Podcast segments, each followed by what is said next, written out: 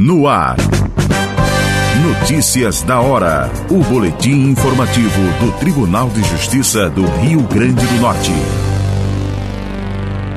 STF permite compartilhamento de dados entre organizações públicas.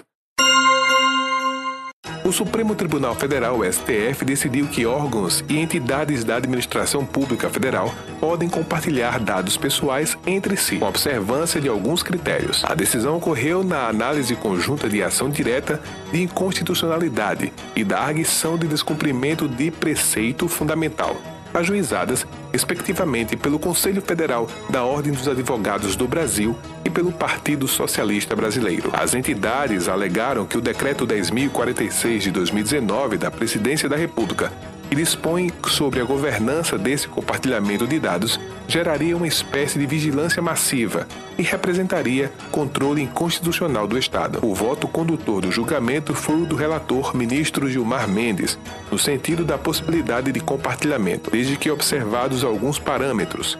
Segundo o ministro, a permissão de acesso a dados pressupõe propósitos legítimos, específicos e explícitos para o tratamento e deve ser limitada a informações indispensáveis ao atendimento do interesse público. Para o plenário, a necessidade de inclusão de novos dados pessoais na base integradora deve ter justificativa formal, prévia e detalhada.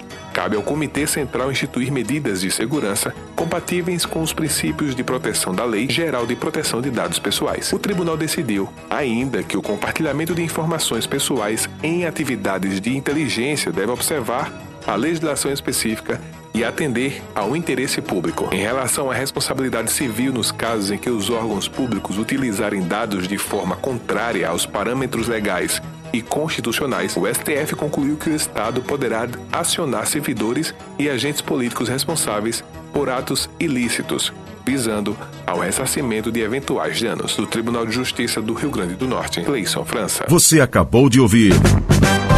Notícias da hora. O boletim informativo do Tribunal de Justiça do Rio Grande do Norte.